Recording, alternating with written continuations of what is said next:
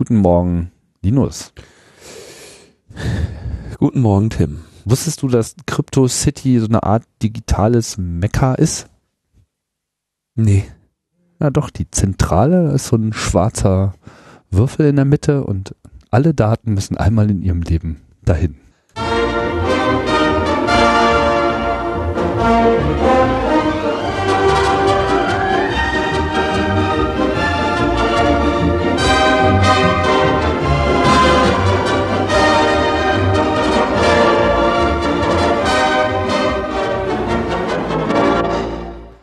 Hallo, hier ist Logbuch Netzpolitik, Ausgabe 84. Wir schreiben den 7. November 2013. Und damit ist ja schon unsere Berichterstatterpflicht fast komplett erfüllt. Oder Linus? Ja, wir müssen, glaube ich, am Anfang noch kurz äh, Ergänzung zur letzten Sendung machen. Ein Erratum nachschieben. Nee. Ah, Erratum ist ja jetzt ein großes Wort. Ähm, ne, ist, ähm, eine, eine Präzisierung. Ja, genau. Und zwar ging es um die Glasfasern äh, die Google nutzt für seine internen Datenbankreplikationen, wo ja dann die NSA drin hing. Und was ich da äh, nicht erwähnt hatte und worauf ich korrekterweise hingewiesen wurde, ist, dass diese Glasfasern äh, natürlich nicht von Google selber gelegt wurden, sondern von Level 3 gemietet werden. Und äh, dass der Verdacht jetzt also so bei äh, eher bei Level 3 liegt, dass die der NSA äh, Zugang gegeben haben. Da gibt es noch eine interessante Entwicklung der letzten Tage, dass nämlich der Typ, der quasi für diesen ganzen Kram äh, der zumindest im Team war. Ich weiß der generell für Security zuständig ist. Also ist er, ja, ja, der ist, der ist im Security-Team und ähm, kann jetzt nicht genau seine äh, Berufsbezeichnung sagen, aber er schreibt ja auch, dass er sich mit allem Möglichen rumschlagen muss, aber vor allem eben von Angriffen von außen. Ja. Aber dass eben dieser Angriff von innen, das macht sie halt irgendwie fertig und ja. er wird da recht äh, explicit. Ja, er hat gesagt, äh, fuck these guys. Ja, und er sagt halt, äh, dass sie das System gebaut haben, um Kriminelle rauszuhalten und dass äh, da innen drin rumzuwuhlen illegal ist aus guten Gründen. Naja, aber sorry, ähm, da bin ich also mh, ich bin da nicht so ganz, also ich find's gut, sie nehmen ja jetzt, äh, sie unternehmen ja jetzt Schritte, um eben da auch den Traffic zu encrypten, ja. Ähm, ich will ihn da jetzt gar nicht äh, angreifen, aber ich muss schon sagen, also dass du den, du musst natürlich bei deinem Design immer auch daran denken, dass der, dass der Angreifer von innen kommen kann und äh, innen drin sein kann. Insofern, ja. Äh, ja, das ist, das ist im Prinzip ist das schon mal eine extreme Nachlässigkeit. Ja. Ja. Genau, und da, ich glaube, aus der Nummer kommt er auch nicht raus. Und wenn er sagt, wir wollen hier Kriminelle raushalten, dann ist es halt bei Google, sorry, also wenn du das Threat Modeling für Google machst, dann solltest du dein, äh, solltest du das nicht nur auf Kriminelle äh, einschränken. Dann solltest du dir natürlich auch überlegen, wer noch alles Interesse daran hat. Ja, und einfach so korrupte Mitarbeiter ist ja eigentlich genau, das, das, äh, das klassische Problem bei also. Security, das äh, ist auch jenseits dieses NSA-Geheimdienstkontext immer wieder ne, diese Angriffsszenarien, so ja, äh, unsere Datenbanken sind ja sicher, wir haben ja eine Firewall, kann ja keiner von außen kommen, aber das ist eigentlich das Nummer eins Problem bei Datensicherheit eben der Missbrauch, der interne Missbrauch ist. Das will halt immer keiner so richtig äh, sagen, ja, also auch bei diesen ganzen Debatten um deutsche Clouds oder was auch immer. Äh, hilft alles äh, nicht viel in dem Moment, wo man halt das Problem intern hat. Und deswegen muss man sich grundsätzlich auch darüber Gedanken machen, wie man eben Daten auch so wenig nutzbar wie möglich äh, halten kann, wenn sie überhaupt vorgehalten werden. Und äh, ja, das ist aber nochmal eine ganz andere äh, Debatte, die führen wir jetzt nicht, denn derzeit werden ja ganz andere Debatten geführt. Ja, noch ganz kurz, er sagt also, der aller Traffic in diesen NSA-Slides ist jetzt verschlüsselt und die gesamte Arbeit, die NSA darauf aufgewandt hat, den zu verstehen. Das müssen, müssen wir ja auch nochmal machen. Ne? Traffic bekommen ist eine Sache, den dann irgendwie verständlich zu machen. Das andere. Dieses gesamte Arbeit hat er jetzt äh, ruiniert und da, darüber äh, freut er sich und sagt, glaubt äh, er ja, wollen wir jetzt mal gucken, äh, wer jetzt da drauf schaut. Ich meine, was haben sie gemacht? Sie haben jetzt das SSL angeschaltet. Das können sie auch knacken. Also ja, kommt eben drauf an, welchen welche Chiffre. Na, okay, müssen wir jetzt nicht ins Detail gehen, aber wir ja. immerhin. So, sie haben Google hat schnell reagiert, war angepisst, immerhin, ja, immerhin. Ja. Wenn es so schnell geht, frage ich mich natürlich, warum sie das nicht schon immer angeschaltet haben. Ja. Also, tja. Und jetzt? Ja, jetzt geht's in, wir haben ja, äh, wir haben ja GroKo. Kennst du GroKo? ja, jetzt ist erstmal vier Jahre GroKo. GroKo. Große Koalition, habe ich irgendwo letztens gelesen. GroKo. Mhm. Furchtbar. Ja. Den Namen hasse ich jetzt schon. Ja, ja. Äh, die GroKo äh, äh, tritt jetzt in die Woche. Die große, die große Koalition der Dilettanten.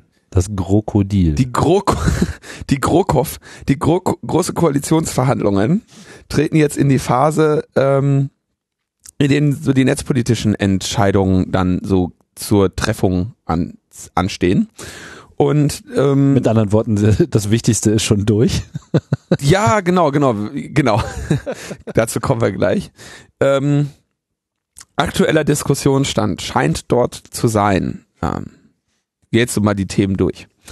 Vorratsdatenspeicherung. Wir hatten es gesagt, so es gibt jetzt keine äh, Partei mit Regierungsbeteiligung, die irgendwie nennenswerten, äh, nennenswerte Einwände gegen eine Vorratsdatenspeicherung hat. Ja, wir erinnern uns auch, die SPD hat ja dann im letzten Jahr schon mal vorgesorgt für diesen großen Koalitionsfall und eine interne Abstimmung über äh, die Vorratsdatenspeicherung innerhalb, also innerhalb der SPD mit allerlei äh, Tricks und Machtspielchen so gedreht, dass da eben nichts, nichts verabschiedet wurde, was einer CDU missfallen könnte?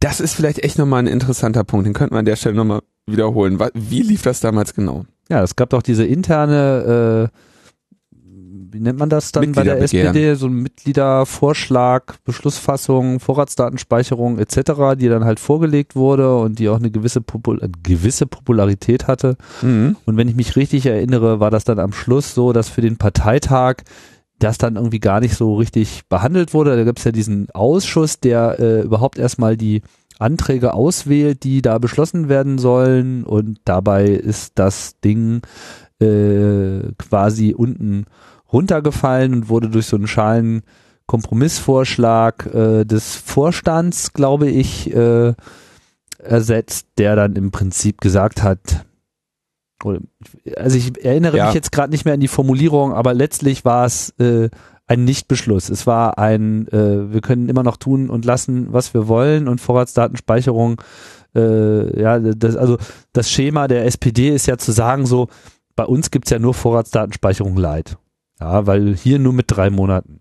Und die generelle Frage dahinter, was ist hier mit der Inkompatibilität mit der Gesetzeslage, also vor allem mit der Verfassungslage, das wird halt dabei genauso ignoriert wie bei der Union generell. Wir haben es behandelt in Logbuch Netzpolitik 39 mit dem schönen Titel die nach oben offene Meisterskala für Grundrechtseinschränkungen. Ah. Und die, äh, ich glaube, der, die entscheidende Passage war dann, dass die SPD sagte, wir stellen klar, ein Abruf für zivilrechtliche Zwecke muss rechtssicher ausgeschlossen werden. Okay. Und die nach äh, Rechtsgrundlage für eine Vorratsdatenspeicherung erhobenen Daten dürfen nicht zur Erstellung eines Bewegungsprofils abgefragt werden. Ja. Ähm, das war dann so ihre Kern, äh, ihre Kernposition. Äh, zur, ähm, zur Vorzeitensprechung. Ah ja, sie wollten die Speicherfrist natürlich auf deutlich unter sechs Monate einschränken. Deutlich. Und ähm, naja, also. Oder anders gesagt, sie wollen auch speichern. Bergen. Sie wollen speichern, genau.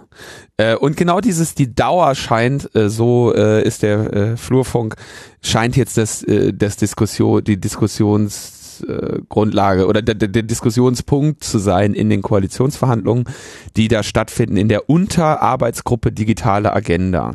Ja? Und die sitzen also jetzt am Tisch und sagen, ja, was ist denn so jetzt so eine, was ist denn jetzt grundrechtsschonender oder was? Ne? Also sagen Monate wir mal, sie werden sich einfach auf drei Monate einigen. Da kann Weiß die SPD nicht. sagen, dass sie ja ihre Forderungen voll durchgesetzt hat und der Union ist es am Ende egal, weil äh, für sie spielt es, glaube ich, nicht so eine große Rolle, ob es nun drei, sechs oder neun Monate sind.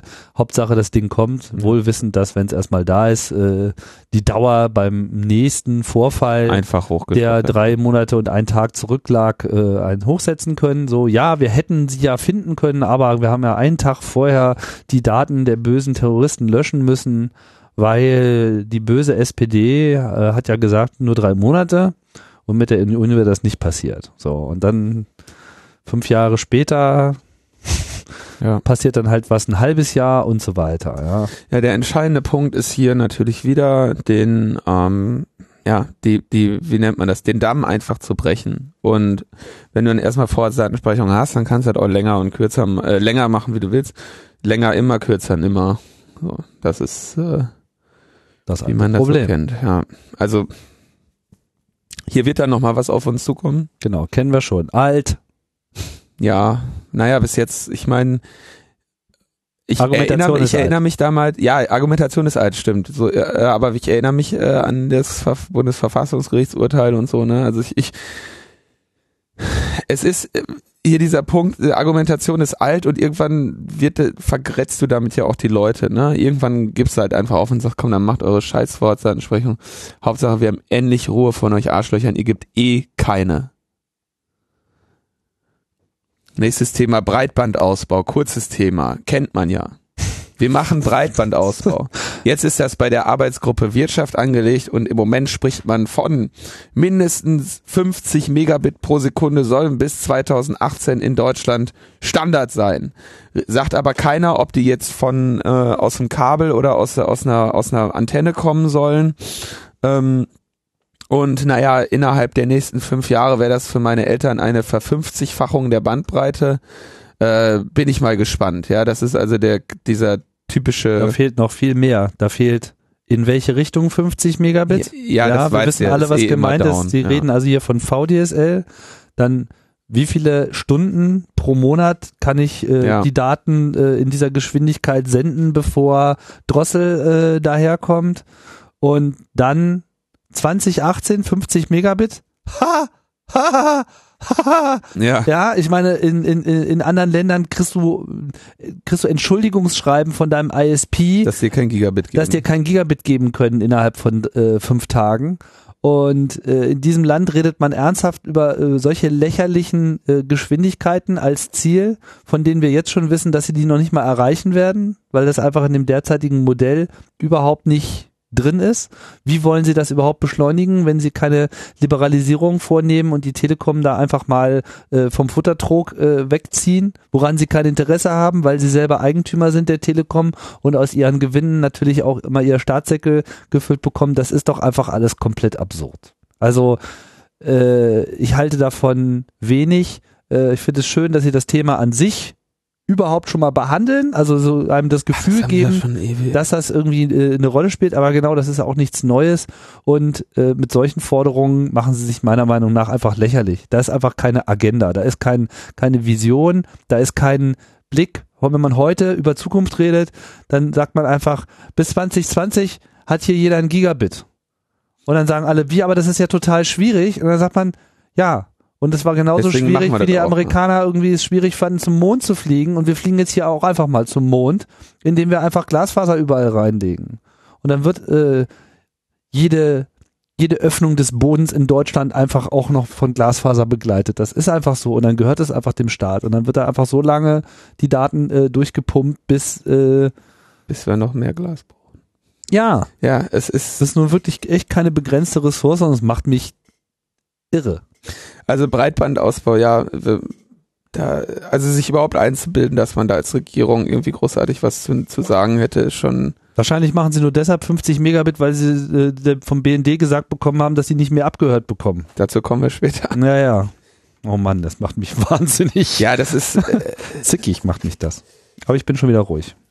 Wir sollen ja nicht aufgeregt diskutieren. Dann wird gesagt, sie wollen die Störerhaftung abbauen. Ja, wir erinnern uns, äh, Störerhaftung ist das Problem, das äh, dazu führt, dass ich kein freies WLAN an meine Nachbarn geben kann, äh, sondern das irgendwie durch ein VPN oder durch Tor werfen muss, damit ich nicht eventuell als Störer zu ihren ähm, zu ihren Missetaten im Internet äh, als äh, herangezogen werde und dann dafür hafte, wenn die also beispielsweise was aus dem Internet runterladen oder sich an äh, oder hochladen, was äh, irgendwelche irgendwelcher Menschen Gefühle verletzt, ähm, wäre ich in der Verantwortung. Wir erinnern uns, da gibt's ja jetzt multiple Fälle von Rentnern, die gar nicht wussten, dass es Internet gibt und äh, plötzlich dann irgendwelche Abmahnungen bekommen haben, weil äh, irgendwelche Nachbarskinder dann Lady Gaga äh, Torrent gemacht haben oder sowas.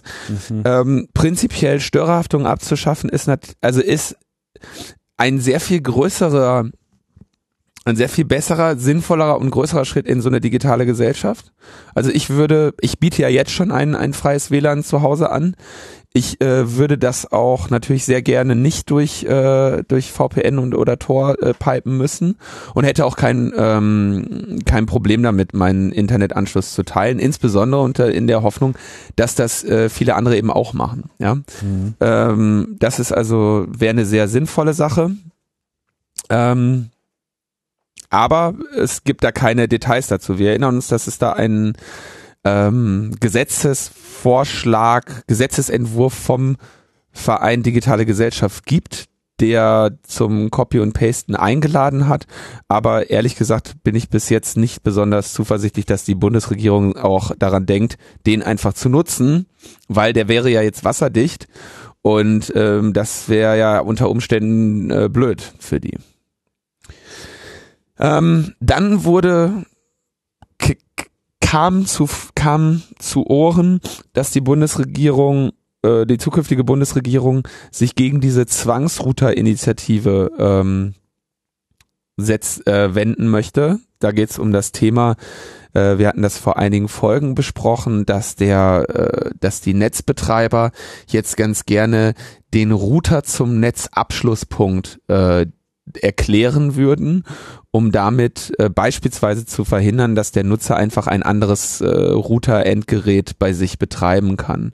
Äh, ich weiß nicht mehr genau, welche Folge das war. Das war eine interessante Debatte. Ich würde das deshalb nicht nochmal wiederholen wollen. Nicht ähm, mhm. sondern verweise stattdessen auf äh, einerseits die Sendung und andererseits die Stellungnahme des CCC, die da jetzt auch vor ein paar Tagen zu veröffentlicht wurde. So, kopiere ich da jetzt mal rein den Link. Ja, äh, das war die Ausgabe Nummer 80, digitaler Klimawandel, ähm, das Kapitel äh, Bundesnetzagentur-Anhörung zu Zwangsroutern und da haben wir das dann auch nochmal etwas filigraner aufgeteilt, ja. was man eigentlich bei so einem Router eigentlich an Stufen unterscheiden müsste. Mhm. Ja, dass es sehr wohl einen Teil gibt, wo man die Argumentation der Provider nachvollziehen kann, ne? Modem, Firmware-Update etc., aber eben auch einen Teil, der einfach auch explizit zur eigenen digitalen Souveränität gehört und von daher auch grundrechtsrelevant ist ihr wisst schon, dieses Grundrecht, was bisher noch so recht keinen interessiert hat, aber was es nichtsdestotrotz äh, gibt, nämlich das mit der Integrität der eigenen äh, Infrastruktur, was an dieser Stelle sicherlich auch ähm, berührt werden würde. Insofern fände ich das auch mal sehr interessant, wenn so eine Entscheidung zu Zwangsroutern käme, also für Zwangsrouter käme, ob das dann äh, nicht auch mal äh, im Hinblick auf dieses Grundrecht hm. vom Verfassungsgericht abgeklopft werden könnte, denn da sehe ich auf jeden Fall an Hebel. Ja, hm. äh, meine Ianal, aber wissen schon. Dann hört man, Netzneutralität wollen sie auf jeden Fall. Klar. Sind sich aber noch nicht ganz klar darüber. Wie viele? äh, Ob es jetzt per Gesetz oder per Verordnung sein soll. Und ähm, da ist natürlich davor zu warnen, also bei, bei, bei, bei der Frage der Netzneutralität sehen wir ja die Entwicklung, dass etwas als Netzneutralität bezeichnet wird, was es de facto nicht ist. Dass man sagt, wir machen, wir definieren ein, ein, ein Internet, das gibt's jetzt und das ist gut. Und zusätzlich zum Internet kann man einen Managed Service machen und das ist dann eben kein Internet und deswegen ist das, ist das Internet dann noch Netzneutralität. Äh, herrscht im Internet Netzneutralität. Das ist wie gesagt, ähm, ich glaube, das wurde auch hier in Sendung schon ausreichend behandelt. Das Entscheidende ist, in dem Moment, wo ich zwei Klassen definiere, ist es eben nicht mehr neutral. Ja, ich kann gerne sagen, bei mir sind innerhalb der ersten Klasse sind alle gleich. Ähm, aber es gibt dann eben noch eine zweite Klasse, ja. Und dann gibt es eben Diskriminierung, ja. Und das kann man auch sagen, die einen sitzen vorne im Bus, die anderen sitzen hinten. Es bleibt Diskriminierung. Ja. Und es hilft nicht zu sagen, innerhalb ihrer Rasse, Klasse äh, oder sonst was sind die Menschen gleich. Nein, sie, ähm, es, oder die Datenpakete, ich, billiger Datenpaketen inzwischen schon echt genau. Menschenrechte. Genau. Was wollen Sie denn? Wir, wir, behandeln sie doch genauso schlecht wie alle anderen genau, Ausländer. Ja, ja. ja. Vielen Dank. Damit haben wir das Thema, glaube ich, äh, eindrücklich äh, behandelt. Genau. So, da, da, und die, aber die Gefahr ist eben, wenn man an etwas Netzneutralitätsverordnung dran schreibt, was keine ist, das ist natürlich so der geschickteste Schachzug, den man machen kann, weil wenn dann noch einer sagt, ey, wir brauchen Netzneutralität, dann sagt man, bist du doof, wir haben doch ja die Verordnung. Tja. Innenminister. Oh je. der Typ. Also. Mhm. Es tauchte dann ein, ein, ein internes Papier des Innenministeriums auf. Dieses interne Papier war zwar angefertigt und äh, zu Ende geschrieben, aber das war ja noch gar nicht freigegeben. Das sollte ja so noch gar nicht öffentlich werden. Wahrscheinlich, weil irgendeiner dem Friedrich geflüstert hat, ey, guck mal Zeitung. Und da standen dann so schöne Sachen drin wie, ja, wir müssen hier auf jeden Fall Videoüberwachung ausweiten. Wie ja Frau Merkel schon vor ein paar Jahren sagt, wenn man das machen kann, dann muss das auch gemacht werden. Und ähm, wir müssen wieder, wir müssen Quellentelekommunikationsüberwachung äh, ähm, ausweiten. Wir erinnern uns, Quellentelekommunikationsüberwachung ist Staatstrojaner. genau. Mhm. Und dann haben, steht da auch noch drin, ja, und wir müssen, da wird es jetzt spannend, vor allem in, im, in Bezug auf die ähm, auf die äh, auf die auf die zukünftig abgelöste Störerhaftung. Sagen Sie, ja, ähm, wir würden gerne den Datenverkehr im Internet ähm, besser überwachen können. Und da würden wir gerne eine zielpersonenspezifische Ausleitung bei offenen und geteilten Netzen vornehmen können. In Klammern, ein Großteil der Datenverkehre wird ja hierzulande über äh, wichtige Infrastrukturknoten des Netzes geleitet und das ist weitgehend unabhängig vom konkreten Internetzugang oder der geografischen Ansiedlung des genutzten Dienstanbieters. Mit anderen Worten, es gibt irgendwie einen großen Internetknoten, da hängt der BND dran und ähm, ich marschiere mit meinem mit meinem Computer vom Metaebene WLAN in das äh, was weiß ich Vodafone Datennetz in das WLAN meines Arbeitgebers, das wieder bei einem anderen Anbieter ist und dann wieder in meins. Und das äh, ist natürlich mit Schwierigkeiten verbunden, wenn man sagt, man macht die Auswertung anhand der IP-Adresse. Wenn der Schnorchel aber einfach mal mitguckt, was denn so für Cookies da drauf sind, was zum Beispiel alle zehn Minuten für E-Mail abgeholt wird, ja, einfach nur zu welchen E-Mail-Servern ich mich verbinde, ist ein weltweit ähm, einzigartiger Fingerabdruck meines Rechners. So, ich brauche überhaupt nicht. Deswegen mhm. sage ich auch immer allen Leuten, es ist nicht sinnvoll, allen Traffic durch Tor zu leiten. Du verlierst garantiert deine Anonymität. Das nur am Rande. In dem Moment, wo ich ähm, wo ich irgendwo meinen Rechner hier aufklappe, geht der hin und verbindet sich zu, Moment, ich schau mal eben, eins, zwei, drei, vier, fünf, sechs, sieben, acht, neun, zehn verschiedenen E-Mail-Servern. Ähm, das sollte, glaube ich, ein ausreichende, ausreichendes Merkmal sein. Was hast du mehr E-Mail-Server als ich oder ich hab, was? Ich habe eine ganze Menge E-Mail-Server. Oh. Nee, keiner davon, einer davon gehört mir selber. So, ähm, ja, und da ist dann sowas bei wie Arbeitgeber, ähm, mhm. Klar. Computerclubs, äh, und sowas, ja, und damit ist das, ist das Thema. Äh, also dieses, dieses, dieser Neusprech ist wirklich geil. Ja, Zielpersonenspezifische Ausleitung. Also im Victionary steht Ausleitung noch nicht, ja, Ausleitung. Ja. Also das ist sozusagen mal wieder so ein Alternativwort für äh, Überwachung. Ja, Ausleitung. Das andere Wort, was wir in der letzten Sendung hatten, war ja auffangen. Ne? Das war der Begriff, der äh, ja genau. Die der, Daten der wurden ja aufgefangen. Die wurden aufgefangen. Uh, die fallen denen auf den Kopf. Da haben, wir, da haben wir gar nicht drüber gesprochen, ja. oder? Das ist uns danach erst klar äh, geworden. Ja. Also diese die, kommen, die 500 Kommunikationen die, die, genau, wurden aufgefangen. 500 Millionen Kommunikationen, die der BND gemacht hat, die werden ja gar nicht woanders angefallen, sondern die wären ja vom BND aufgefangen worden. Und also dieses Sterntaler Bild, das ist also wirklich hammerharter Neusprech. Ja. ja, also der BND wie so ein kleines Mädchen auf der Blumenwiese nachts im Wald springt umher und sammelt die Daten, die einfach flockig leuchten, so vom Himmel herabfallen. Klein. Ja, also es ist einfach. Und dann äh, hat er schön. ganz viele Daten und teilt die mit seinen Freunden. naja, oh also Datenverkehr im Internet sehr viel besser abschnorcheln. Sterntaler Ausleitung. Wir reden hier von den berühmten 20 Prozent, ne? Und es klingt da natürlich nach einer Erhöhung dieser berühmten 20 Prozent. Man könnte argumentieren, dass sie hier schon seit längerem das machen, was in den USA als Ex-Keyscore bekannt ist und das im Nachhinein ähm, legalisieren wollen. Wir erinnern uns, gerade in Deutschland hat bis jetzt ja noch keiner der dokumentierten 25 abgehörten Provider sagen können, wie das geschieht. Freunde, es ist der Internetknotenpunkt. Und da äh, sitzt der BND und hat sehr gute Fähigkeiten. Und dann sagt die SPD in diesen äh, äh, Koalitionsverhandlungen, ey, äh, hier Idee, wir sind dagegen. Und dann sagen die, äh, wird irgendwie einen Tag nach der Meldung, wird äh, nach der Meldung, sie wollen Internet äh, in diesem Stile abhören, wird dann gesagt, äh, nee, doch nicht, haben wir uns anders überlegt. Technische Verständnisfrage. Ja wenn man das DENIC und ähnliche Peering Points. DENIC ist. Äh, Entschuldigung, nicht das DENIC. Äh, das DECIX. Mhm. Ja, das DECIX, Entschuldigung. DENIC ist die Domain-Vergabestelle. Ja, ja. Nee, für die Hörer jetzt. Genau. Also der Austauschknoten, also beliebige Peering Points, da wo Provider sozusagen Daten austauschen. Wenn man davon an, ausgehen kann, dass es mit denen eigentlich genauso ist wie innerhalb von Google ja. Ja, und Google kann sozusagen jetzt von innen durch das Ableu äh, Ableuchten oder Ausleiten von Licht äh, quasi mitgeschnitten werden. Wäre es nicht vielleicht auch mal eine interessante Strategie, dass auch diese Peerings voll verschlüsselt stattfinden?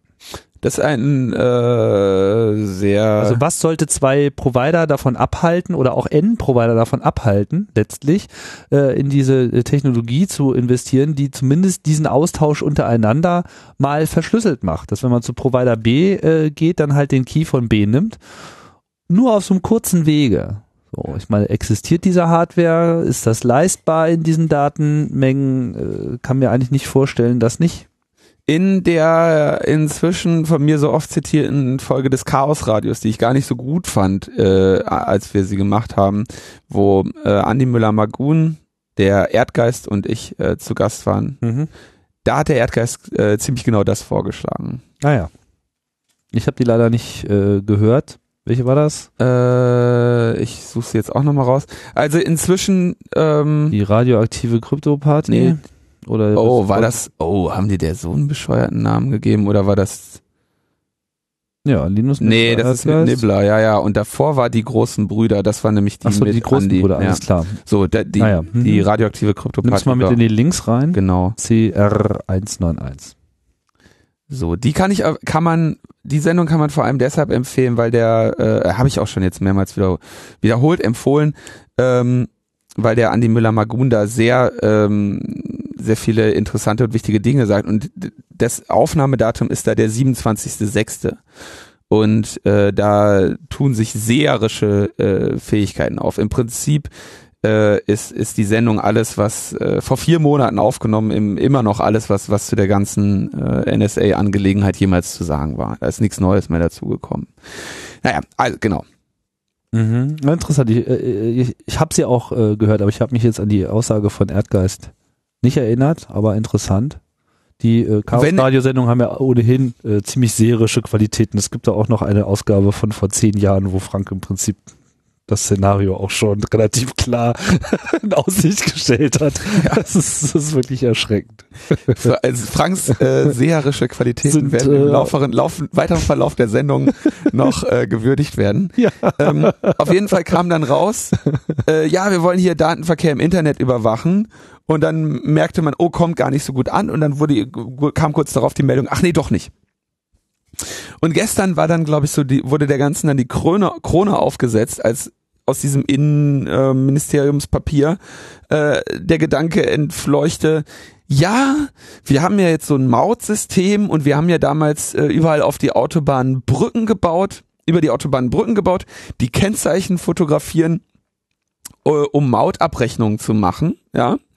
Und jetzt könnten wir doch einfach mal damit jedes Kennzeichen fotografieren, nicht nur das von LKWs. Tun und sie eh. Genau, also tun sie ohnehin. und jetzt wäre das doch mal an der Zeit, wo die Daten ja schon da sind, ne? Oder lass mich anders formulieren. Lass uns doch mal das tun, wovon wir vor bei der Einführung gesagt haben, dass wir das auf gar keinen Fall jemals tun werden. Ja. Und zwar diese Mautstationen zur Überwachung nutzen. Ähm, und auch nochmal diese Unterscheidung, das ist, glaube ich, auch äh, vielen nicht unbedingt klar. Technisch ist es halt nicht so, dass nur LKWs dort äh, fotografiert und ausgewertet werden, sondern erst wenn das Nummernschild quasi analysiert wurde, weiß man, dass es sich hierbei nicht um einen äh, LKW handelt. Das heißt, es wird ohnehin ja, es äh, wird alles ohnehin schon mal erfasst und es wird ja. auch alles geprüft und danach wird es vergessen. Ja. Und äh, da man hier sozusagen aktiv vergessen muss, ja, ist eigentlich diese Information, die man haben will, ohnehin schon da und Teil des Systems. Also ich wäre noch nicht mal überrascht, wenn wir irgendwie irgendwann in den nächsten Wochen, Monaten oder Jahren äh, sozusagen auf einmal die Information bekommen mit, äh, ach übrigens haben wir sowieso schon genau. Danach riecht das doch auch. Ja. Also äh, natürlich war, werden die Mautstationen so genutzt. Rückwirkende Legalisierung. Rückwirkende Legalisierung ist genau das gleiche wie mit dem mit dem äh, Internetknotenpunkte abhören. Ja. ja. Kommen wir gleich, kommen wir, kommen wir gleich nochmal zu, weil ich dem ein eigenes, eigenes Thema gewidmet habe. merken wir uns, der BND und die Internetknotenpunkte abhören. Da passiert relativ offensichtlich ähm, mehr als das, was wir bisher wissen, denn äh, schon vor Jahren äh, lobte oder bewunderte das äh, GCHQ, der Geheimdienst der, der Briten, die Fähigkeiten des BND in der Internetüberwachung. Kommen wir gleich aber nochmal zu. Ja. Also das, was da als Papier aus dem Innenministerium kommt, das riecht sehr nach, ähm, das riecht sehr nach, ähm, nach, wir machen das mal rückwirkend legal, was unsere Geheimdienste hier machen. Ähm, außerdem, und das, das war dann nur so eine Meldung, die habe ich auch, also also ich meine, innerhalb eines Tages, ja, kommt, äh, wird gesagt, hier, äh, Friedrich will die, will die Autobahnen überwachen mit einer Infrastruktur, die ohnehin keinen anderen Zweck hat, als Autos zu überwachen, weil Geld verdienen konnte man mit der Maut ja relativ offenbar nicht. Ähm, deswegen, also innerhalb eines Tages kommt diese Schlagzeile, Friedrich will Autobahnen überwachen und innerhalb des gleichen Tages kommt die Schlagzeile, nee, doch nicht. Testballon irgendwie. Ja, da wird einfach mal der Fuß ins Wasser gehalten, so. Da wird der Fuß ins Wasser gehalten und ich, ich habe da jetzt viel drüber nachgedacht. Du bist als, als Politiker, du bist, du musst, ähm, du bist einem gewissen Taktieren ausgesetzt. Ne? Du hast irgendwie deine eigene Partei, die du irgendwie dir warm halten musst, äh, die musst dich irgendwie wieder wählen, die muss das Vertrauen in dich halten. Ne? Du musst dich, musst dich auch gegen deine Widersacher innerhalb der Partei irgendwie wehren können. Du hast aber auch ähm, deine, äh, du hast irgendwie die Medien, die irgendwie über dich schreiben, die so deine öffentliche äh, Öffentlichkeit irgendwie machen. Das heißt, die schränken irgendwie deinen Handlungsspielraum sehr stark ein, äh, weil sie, weil sie irgendwie wie so ein Korrektiv fu fun funktionieren, dich aber auch teilweise in, in, in, in, in Dinge treiben können, die du vielleicht nicht willst. Ähm, du hast da irgendwo noch so einen Wähler und in all diesen, du hast dann die anderen Parteien, die mit dir um, um die Gunst der Wähler und der Medien äh, konkurrieren. Und in all diesen musst du am Ende auch noch eine, irgendwie eine halbwegs vernünftige Entscheidung treffen. Ja, während die ganze Zeit irgendwelche Lobbyisten für ihre Interessen bei dir an der Tür stehen und klopfen und dich davon überzeugen, dass, äh, dass du jetzt der einzige Mensch bist, der den Weltuntergang verhindern kann. Ne? Dieser, dieser Beruf hat schon ähm, eine sehr hohe Anforderung an, an einen Menschen. Und es, ich denke, es ist relativ, also es gibt eigentlich nur noch zwei Optionen. Die, die relativ offenbare ist, dass der Friedrich diesem gesamten Gefüge in keiner Form gewachsen ist. ähm, es kann aber auch sein, dass er das äh, besser ist als jeder andere jemals zuvor. Ja. Und ähm, ich habe eigentlich bis jetzt immer nur ähm, bis jetzt habe ich die, die habe ich Gefahr in Politikern immer nur dann gesehen, wenn sie ähm, intelligent waren, ja, also wenn sie gerissen waren. Also zum Beispiel in Ursula von der Leyen ist ist große Gefahr zu sehen. Die Frau ist nicht doof, ja. Ähm, die kann, ähm, ist sich für, auch für nichts zu schade. Hm? Gutenberg, in dem ist, ist große, große Gefahr zu sehen. Ist ein richtig äh, gerissenes, gewissenloses äh, Wesen. Ähm, und bei dem Friedrich bin ich mir irgendwie nicht ganz sicher. Also in dem ist auf jeden Fall auch große Gefahr zu sehen, weil er mit einer hohen Verantwortung äh, betraut ist. Und mein, ich, mein Eindruck ist, dass er dieser Verantwortung nicht gewachsen ist. Ähm, es könnte aber auch echt sein, dass er diesen Eindruck irgendwie absichtlich vermittelt. Ne? Ich bin da, äh, ich bin, äh, wie gesagt, ich, ich ha handle, ich, ich, ich denke irgendwie, eigentlich von seinem Handeln würde ich sagen, dass er nicht zurechnungsfähig ist. Ähm, aber ich kann mir andererseits nicht vorstellen, dass das jemand, dass das jemand dulden würde, ja. Also ja. wenn er wirklich so bescheuert wäre, dann müssten seine, würden seine Mitarbeiter denen irgendwann sagen, ey, pass mal auf. Ja. Komm Wir bitte vorher. Das mal. Aber es ist ja auch überhaupt nicht gesagt, dass er Innenminister bleibt. Weil äh, die äh, Ministerien müssen erst noch ausgehandelt werden. Die SPD wird sicherlich äh, sich nicht mit zu wenig zufrieden geben, ja. Und ähm, da steht das Außenministerium, da steht das Innenministerium, da steht das Finanzministerium. Also zwei von diesen drei äh, Dingern werden sie sich sicherlich äh, einverleiben wollen. Sicherlich hat die CDU am Innenministerium in gewisser Hinsicht ein größeres Interesse und kann das dann auch vielleicht durchsetzen, müsste das dann aber auch entsprechend teuer bezahlen. Ich sag's nur. Also, ja, ja, also ist, schauen wir mal, äh, offen. Ja. Ne? Also auch nicht klar, ob Friedrichs unbedingt bleiben würde. Ne? Ja, das, das stimmt. Ähm, er machte dann nur letztes. Gerade wenn das Finanzministerium der SPD geopfert werden müsste, bräuchte Schäuble ja einen neuen Job. Und Innenminister hatte der ja schon mal. Ob er unbedingt Bock äh, hat auf den Job, weiß ich nicht. Mhm. gewisser Hinsicht sieht er sich ja, glaube ich, äh, jetzt da auch äh, am Olymp angekommen. Also alles außer Bundeskanzler. In, also Finanzminister ist sozusagen das äh, einzige Ministerium, was eben auch noch über alle anderen hinweg äh, Entscheidungen durchsetzen ja. kann. Alle müssen mit ihm klarkommen und so weiter. Ist von daher eine eine eine, eine recht mächtige, mächtige und äh, von daher dankbare Position. Ich bin ja, also ich hätte gerne, ich, ich weiß nicht, ob ich sagen würde, ich hätte lieber einen intelligenten äh, Innenminister, weil der dann eben auch eine sehr viel größere Gefahr darstellen kann, wenn er sein, wenn er irgendwie seine Taten äh, auch noch mit mit einer mit einem intelligenten Ansatz irgendwie versucht zu begehen. Also ich kann das nicht sagen, aber es macht mir wirklich große Sorgen dieser Friedrich. Also es ist wirklich wirklich ich fürchte mich davor, dass was der was der Mann mit welcher Macht dieser Mann im Prinzip ausgestattet ist. Da kann viel schiefgehen. Ähm, zum Beispiel hat er jetzt gesagt, äh, ja, wir wollen jetzt ähm, ein IT-Sicherheitsgesetz machen und wir wollen jetzt das Internet quasi per Gesetz sicher machen. So, das äh, ging es dann irgendwie darum, Datenverkehr ausschließlich über europäische Netze zu leiten äh, oder sonst was. Ja, also als äh, gut, da braucht man glaube ich gar nichts zu sagen. Das ist eh ein Schuss in den Ofen. Ähm, was noch diskutiert wird, ist äh, die Idee eines Internetministers oder eines ständigen Ausschusses für die digitale Gesellschaft. Der äh, Bundestag hat ja immer Ausschüsse, ne? Ich kenne jetzt nur irgendwie Justizausschuss und Rechtsausschuss, aber es gibt sicherlich noch mehr. Ich glaube, die, die, digitale Gesellschaft würde sich über so einen Dauerausschuss durchaus es, freuen. Es gibt ja dann, es gibt ja den Unterausschuss Neue Medien, äh, wenn ich mich nicht täusche. Und ähm, offensichtlich überlegen sie ja, gibt es so äh, Erwägungen die Netzpolitik sozusagen zu promoten und von Unterausschuss ja. auf Ausschusslevel äh, zu heben. Ja. ja. Und das ist sicherlich äh, ein Minimum eigentlich.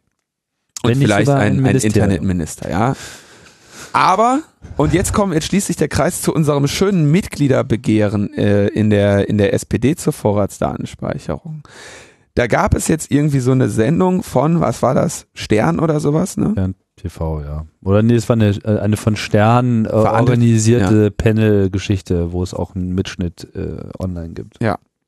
Und da äußerte sich dann Sigmar Gabriel gegenüber einer Frau, in, in, also in einer Art, das ist wirklich, das muss man gesehen haben, wie er da so sitzt und äh, also wie absolut herablassend der äh, allein schon einen Menschen anspricht, ist, ist, ist sehr äh, erstaunlich, sehr erfreut, also sehr interessant, sollte man gesehen haben.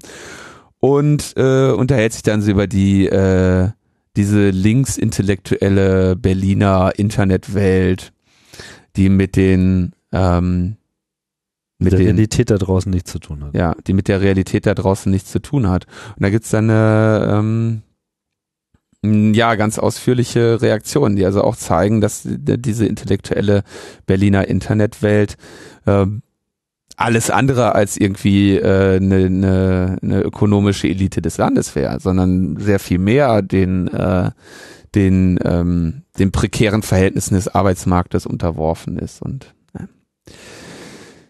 ich will mich da gar nicht, also die, Be die Bewertung äh, dessen, was er da gesagt hat und wie er es gesagt hat, halte ich für schwierig. Da kann man jetzt alles Mögliche äh, reindeuten. Das ist natürlich auch einfach Ausdruck eines äh, grundsätzlichen äh, Diskurses, der so langsam in Wallung kommt. Ja, also beide Seiten äh, im Sinne von traditionelle politische Ausrichtungen und dann äh, neue netzpolitische Ansätze die beiden Seiten merken, äh, jeder für sich, dass man, um voranzukommen, sich mehr mit dem anderen auseinandersetzen muss. Ja, ist ja auch, sagen wir mal, für, für die netzpolitische Bewegung auch, sagen wir mal, so ein mhm. Punkt, an dem man jetzt angekommen ist. Das hatten wir jetzt bei der Diskussion über die Demo etc. Natürlich auch das Wahlergebnis klang das ja auch schon durch. Also, dass man sozusagen mit den Mitteln, äh, die bisher eingesetzt wurden, zwar vielleicht weit gekommen ist, aber sicherlich nicht weit genug genauso äh, wird auch in einem anderen äh, Feld gerudert und das sind dann eben Ausdrücke. Ja. Ich meine, es gab dann wieder äh, ja mit diese, diese, ja es, diese öffentliche Austreterei nach den Piraten geht das jetzt halt wieder bei der SPD los. Ich atme da immer etwas äh, schwer. Ja, ich meine, äh, was hast du dir, was hast du gedacht? Ja, äh, was man da bewegen kann äh, in dem Laden. Also ja, das ist äh, das ist dann vielleicht auch einfach die falsche Anspruchshaltung an der Stelle. Ich weiß es nicht. Ich will das auch gar nicht weiter bewerten, aber das ist, glaube ich, jetzt nicht so relevant für diese GroKo-Deal-Geschichte. Prinzipiell sagt der ähm, sagt der Sigmar Gabriel und da hat er ja auch recht mit, dass es einen großen Teil Menschen in diesem Lande gibt, die sehr viel konkretere Sorgen in ihrem Leben haben als Netzpolitik, weil sie existenziell bedroht sind. Das ist so sein Kernargument. Und inhaltlich habe ich dieses Argument auch schon vorgetragen. Ich glaube, das war sogar die Sendung, äh, in der wir irgendwie äh, äh, die Freiheit statt Angst Demo äh, mhm. rekapituliert haben, wenn ich mich nicht täusche. Da hat er recht es gibt Leute, die sind, die sind exist von existenzieller Sorge äh, getragen und das hat mit Netzpolitik dann alles nichts zu tun. Hat mit Netzpolitik erstmal nichts zu tun. Es gibt ja die Idee der Bedürfnispyramide, ne? Und wenn die Menschen sich nicht um, äh, wenn die Menschen schon Sorge haben müssen, ihren Kühlschrank zu füllen, dann ist die Idee, wie sie die Freiheit der, äh, der Demok des, des Landes erhalten können, für sie eine zweitrangige. Ja, könnte man sich fragen, welche Leute Rolle die SPD in den letzten äh, zwei Jahrzehnten gespielt hat äh, für die Menschen, die sich jetzt in dieser Situation befinden. Und das ist ein Grund, aus der scheiß SPD auszutreten. Und die Haltung zur Netzpolitik ist da nun wirklich nicht mehr überraschend. Ja, unabhängig jetzt davon, wie, was man jetzt über die SPD und ihr äh, jüngstes Vermächtnis äh, denken mag, äh, muss ich auch sagen, einer der Punkte der Netzpolitik ist ja auch, ja, natürlich gibt's da prekäre Situationen auf dem Land. Und wie könnte man die lösen? Na, wie wäre es denn zum Beispiel, das Land mal in die, die, digitale Gesellschaft äh, anzubinden und die Möglichkeit zu schaffen, auch da in diesen äh, den den den Metropolen fernen äh, Gebieten äh, digital arbeiten zu können und da äh, genauso ein Business und ein Versand und was nicht alles aufziehen zu können. Aber wenn man noch nicht mal in der Lage ist, seine eigene Webseite äh, halbwegs im Griff zu behalten, da man einfach über keine stabilen äh, Hochgeschwindigkeitsverbindungen führt, dann kann das halt auch nichts werden. Also der Anschluss wird auch gerade in diesen äh, meinetwegen prekären oder unterentwickelten Bereichen verloren. Und es ist ja äh, ein, ein Hauptlied. Gerade, also diese sogenannte Berliner Intelligenzia oder wie auch immer das da in dem Zusammenhang genannt wurde, äh, setzt sich ja vor allem auch, also es geht ja hier nicht nur um unsere geilen 10 Gigabit äh, ja, also auf die wir natürlich auf keinen Fall verzichten wollen, sondern es geht genauso gut darum, ähm, das auch auf dem Land zu haben. Es geht jetzt auch nicht nur, nur um Anschlüsse, aber das ist also es ist aber auf jeden Fall ein, äh, ein Thema, was man miteinander verbinden kann und was auch was miteinander ja, zu tun hat.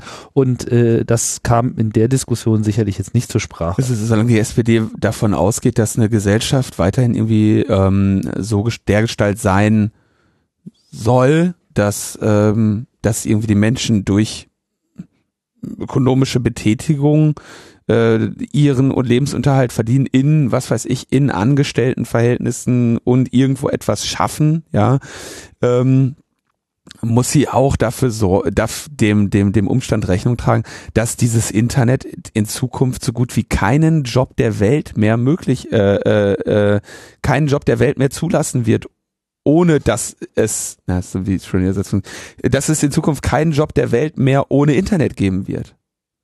Ja, und oder keinen nennenswerten Anteil. Ja, also du wirst in, in relativ naher Zukunft ein Land ohne vernünftige Internetinfrastruktur nicht mehr äh, international kann. Also äh, zumindest nicht so ein Land wie können. Deutschland. Ja. Ja, also das mag jetzt so nicht äh, für alle Länder äh, gelten, sicherlich auch nicht für alle Regionen für Deutschland, aber Deutschland an sich ein Land, was sich definiert durch seine Infrastruktur. Ja. Also dessen Infrastruktur schon immer die Basis war der wirtschaftlichen äh, Kraft. Diese Infrastruktur muss auch genauso digital äh, geschaffen werden. Und da ist einfach 50 Megabit VDSL von der Telekom bis 2018 ist einfach Visionsarmut pur. Es gibt noch einen zweiten Punkt, das ist die, äh, der, sag ich mal, die, ähm, die Bildung, die intellektuelle äh, Schaffenskraft, die irgendwie Deutschland natürlich auch äh, zu einer zu dieser internationalen äh, Position verholfen hat, neben natürlich einer geschickten Politik, äh, die immer dafür gesorgt hat, dass wir auch äh, arme Idioten hatten, die dann am Ende die ach ich Du merkst, wir sind hier im Moll. Also ähm, wir drehen uns auch im Kreis. Lass uns äh, da vorwärts kommen. Ich denke, wir haben jetzt ja. ganz gut dargestellt. Es gibt einfach äh, diese Auseinandersetzungen, die finden weitgehend im Geheimen statt. Äh, das Krokodil ist äh, langsam unterwegs, äh, ja, äh, regelt sich und es ist sicherlich wertvoll, das auch weiter zu äh, beobachten. Und ich bin gespannt, was aus dem ganzen Schlamassel so herauskommen wird. Hoffnungsfroh sind wir jetzt nicht unbedingt, aber äh, wir lassen uns ja jetzt ja auch den Spaß nicht ja. verderben. Wir werden mal sehen. So, weitere äh, shocking News. Wir finden alles raus. Ja. Alles finden wir raus. Vor allem jetzt so, wo so Geocache-mäßig äh, im Zentrum äh, Berlins auf einmal wirkliche Entdeckungen gemacht werden. Irre. Ja, es ist schon äh, fantastisch. Man hat dann auch irgendwann mal angefangen, Dächer zu fotografieren. Ja. Ja, man hat schon vor langer Zeit äh, angefangen, Dächer zu fotografieren. Das nennt sich dann äh, Google Maps. Ja, hat bloß ja. keiner drauf geguckt, weil es ja böse. Du, da haben wir auch schon, da, da haben wir auch schon immer drauf geguckt. Das, ich meine, wir haben doch selbst hier in den Sendungen gesagt, guck mal auf die anderen Botschaften. Ja. So und das hat dann ähm, Frank Krieger äh, mal hat dann den, den, der hat noch nicht mal Google Maps, der hat Bing Maps benutzt, ja der ist auf Bing Maps gegangen und hat gesagt, ach guck mal hier, auf der britischen Botschaft, ein Radom. Ein Radom ist eine, ähm, im Prinzip ein Zelt für Antennen. Mhm. Ja, aus einem bestimmten Stoff, der dann äh, möglichst ähm, gute Eigenschaften hat, äh, für das Durchlassen von ähm, elektromagnetischen Wellen in dem äh, Spektrum, was da empfangen werden soll. Ähm, und ansonsten eigentlich den, dem, den Zweck erfüllt, die empfindlichen ähm, Empfangsanlagen, die das Radom verbirgt, vor den Einflüssen der Witterung zu schützen oder vor neugierigen Blicken. Ja. Ja. Oder beidem. Wir hatten da schon mal kurz drüber gesprochen, dass natürlich diese in der, äh, der Abhöranlage, Abhöranlage Teufelsberg ähm, diese großen äh, Kugeln, die sich da drauf befinden, sind ähm, Zelte. Die sind auch aus dem Stoff und es gibt auch immer mal wieder irgendeinen Idioten, der dann äh, was rausschneidet. Ein Stück rausschneidet. Ähm, und da das, das Ding be beschädigt und dann sieht man, dass es Stoff ist, der mhm. sehr stark gespannt ist, deswegen Hals da drin auch so. Geile äh, Akustik. Irre, irre. Also, ja, Hammer. muss man, muss man mal hingehen. Ähm, aber genau, also ein kleines Radömchen ähm, haben die Briten völlig, völlig unbemerkt, ja. Ähm, ja. Ähm, Gut, jetzt ist das auch nicht so überraschend in dem Sinne, als also dass eine Botschaft über Kommunikationsanlagen äh, verfügt und zwar immer überall in jedem Land. Das dürfte auch der Bundesregierung nicht entgangen sein. Sie betreibt diese ja auch schon seit 50 Jahren in aller Welt. Ja, also jede deutsche Botschaft hat selbstverständlich Satellitenkommunikation, weil äh, man sich natürlich auf gar keinen Fall äh, nur oder überhaupt auch auf die, auf die lokale Infrastruktur verlassen kann. Nicht nur jetzt wegen Überwachung, sondern einfach aus äh, Zuverlässigkeits- und Direktheitsgründen. Äh, und äh, von daher ist das jetzt auch nicht so überraschend, dass die britische Botschaft da auch sowas hat. Das sieht, das Teil sieht jetzt sehr ähm, nice aus, wenn man das so anschaut. Das hat so einen gewissen Bedrohlichkeitsfaktor, sieht so ein bisschen aus wie so ein Wasserturm aber da ist sicherlich kein Wasser drin. Und die Briten werden natürlich klar argumentieren, naja, da sind halt unsere Satellitenschüsseln drin, äh, weil wir müssen ja mit der Außenwelt kommunizieren. Ja, also wir müssen ja in die Heimat senden können. Genau. Und weil sie da, ne, weil sie da so ein, so ein Heimatsendeantenne drunter haben, hat der Westerwelle dann den britischen Butcher auch nur, den hat Westerwelle, der ja immer noch Außenminister ist, ne? Ja. Ähm, den britischen Botschafter eingeladen. Eingeladen oder einbestellt? Eingeladen. Eingeladen. Achso, Lieber ist, britischer Botschafter. Um, um, um, mir einige Informationen auszuleiten. Eingeladen. Ja, um Informationen auszuleiten. Oder aufzufangen. Ich habe übrigens ist, ist er mit, so, mit so einem Kescher hinter ihm hergelaufen, falls irgendwelche Informationen abfallen, dass er die dann auffangen kann. Ich habe gestern, äh, es gibt, ich, es gibt eine Wikipedia-Seite zu Radom ja, wo dann auch nochmal erklärt ist, was und dann gibt es da, da, da, da gibt es eine Liste Radoms in Europa und dann gibt es da Deutschland und äh, da fehlte tatsächlich die britische Botschaft in Berlin. Die habe ich mal dazu geschrieben mit dem Vermerk Verwendungszweck unklar, aber offensichtlich. So, bin mal gespannt, wie lange das da drin bleibt. Ja, also hier britische Botschaft. Das ist mal, da habe ich beigetragen zur Wikipedia. Bis jetzt hat das noch keiner wieder rausgenommen. Aber ja, also in der, in der Liste der deutschen Radome ist jetzt auch das, und ich habe es auch getauft, das Riga Radom. Ja.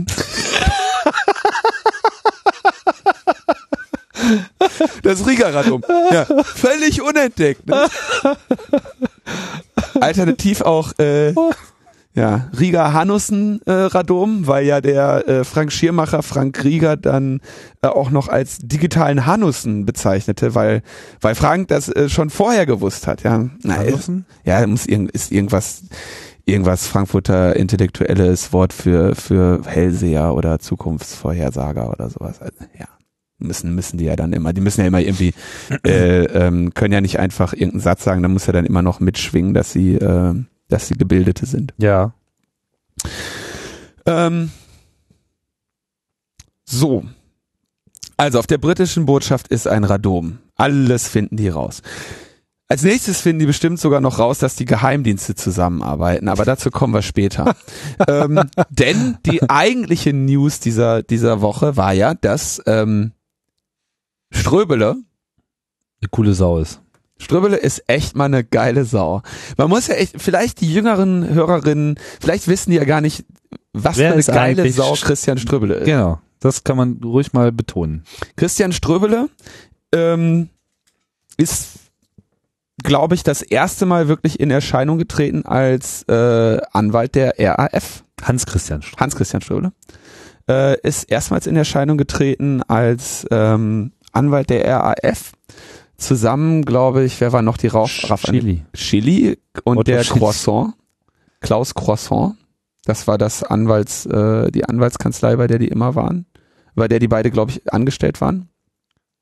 Horst Mahler war auch noch RAF-Anwalt. Also die Ra aus äh, RAF-Anwälten ist echt, äh, die RAF-Anwälte haben illustre Karrieren. Äh, hätten auch unterschiedlicher kaum sein können. Ja. Also, ne, also von Innenminister zu äh, Nazi, äh, alles äh, ja. drin. Nur Ströbele ist in gewisser Hinsicht seinem Pfad da eigentlich immer treu geblieben und hat immer mit einer klar linken Positionierung auch immer als Aufklärer äh, gearbeitet. Ist übrigens mein Wahlkreis. Hans-Christian Ströbele? Ja, meiner auch. Ähm, echt? Ja. Gehörst du, gehörst du das Prenzlauer Berg Ost. Das ist bei äh, Bundeswahlen. Hm, Reicht so, das, das hier noch mit rein? Ah, okay, weil eigentlich ist das ja Friedrichshain-Kreuzberg. Und Prenzlauer Berg Ost. Ah, okay, alles klar. Also von ich dachte, daher, Prenzlauer Berg äh, Ost wäre irgendwie. Der so Prenzlberg ist gar nicht so schlecht, wie man manchmal meinen möchte. Nee. Ne? Hans-Christian Ströbele, also eine. Dann ist er Mitbegründer der Grünen in Berlin, also der Alternativen der Berlin, der Taz.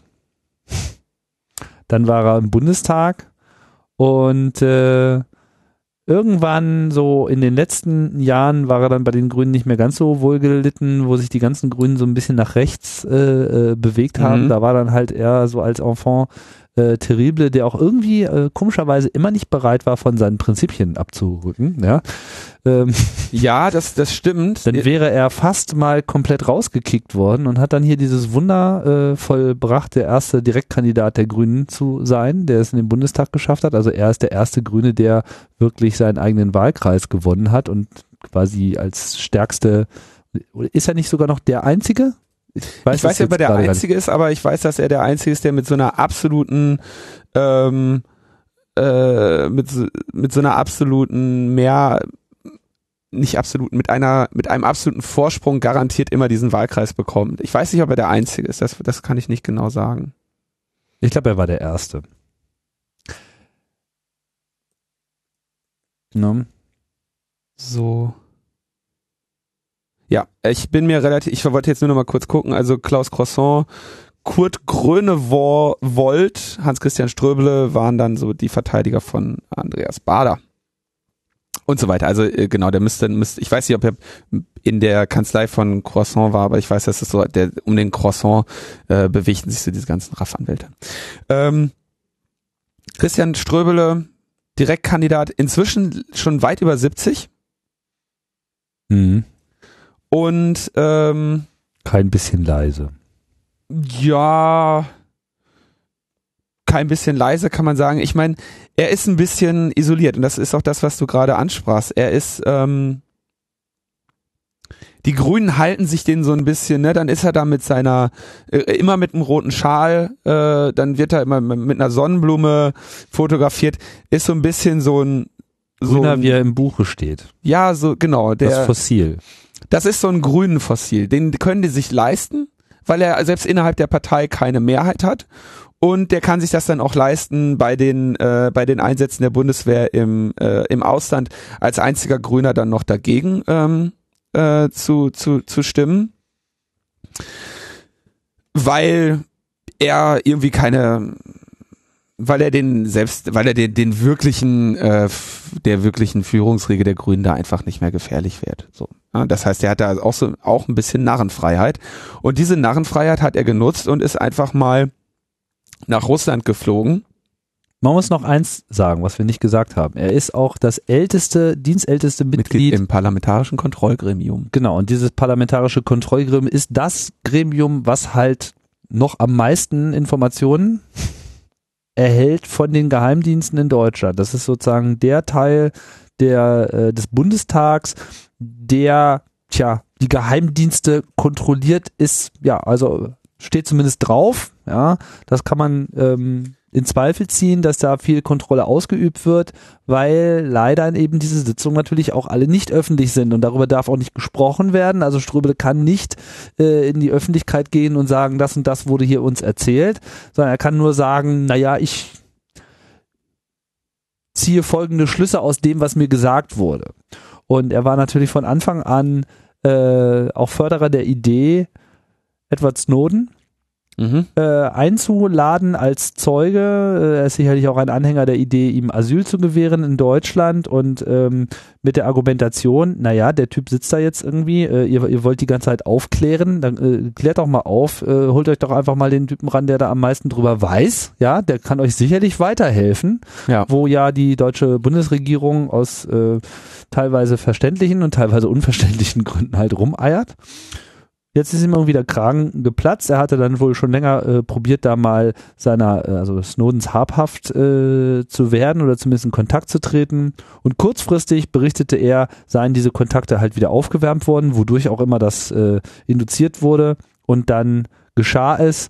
Hans-Christian Ströble fliegt nach Moskau und führt äh, begleitet von zwei Journalisten vom Spiegel und vom NDR. Ich habe mir nur gemerkt, äh, dass der Maskolo dabei war und ich hatte eigentlich gehofft, dass der Maskolo jetzt endlich mal irgendwie eine andere Karriere verfolgt, aber äh, wie auch immer, auf jeden Fall, die drei waren halt da und haben sich irgendwie drei Stunden mit Edward Snowden direkt getroffen und unterhalten ja. und äh, Herr Strubel hat es sichtlich genossen, dann vor den Medien zu stehen und darüber zu berichten. Ich glaube, am meisten wird er genossen haben, dass er dann auf äh, CNN äh, mit der Bauchbinde äh, deutscher Außenminister, Außenminister ja, ich meine, naheliegend, oder? Ja, du würdest doch schon. nicht vermuten, dass irgendein Hansel aus dem Bundestag ähm, den, den ne, also ich meine, da, da würdest du sehen, wahrscheinlich, wenn die nicht, wenn die nicht gewusst hätten, dass die deutsche Kanzlerin eine Frau ist, hätten die wahrscheinlich Kanzler dran geschrieben. Also haben die gesagt, ja.